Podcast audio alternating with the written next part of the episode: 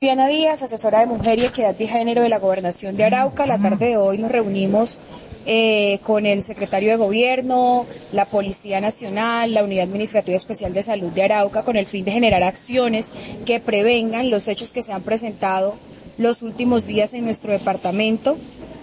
Son acciones que van a promover la salud de la mujer, eh, todas estamos expuestas,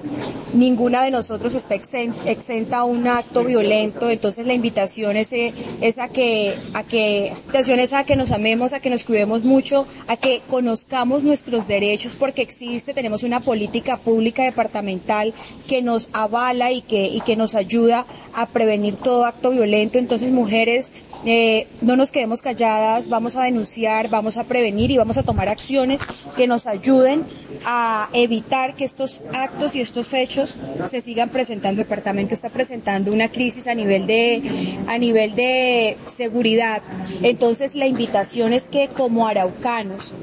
soy mujer y me solidarizo con las mujeres, pero también la invitación es a que como araucanos eh,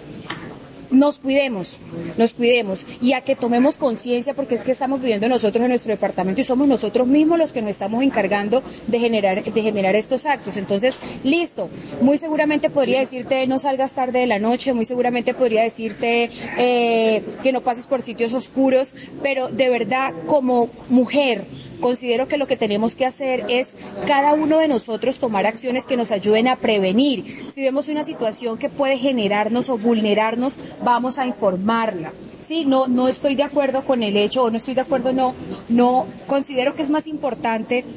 que tomemos conciencia de que somos ciudadanos y que tenemos que obrar bien porque somos humanos, a decirles que no salgamos de noche o que no pasemos por sitios oscuros porque estaría vulnerando más lo que para mí es ser mujer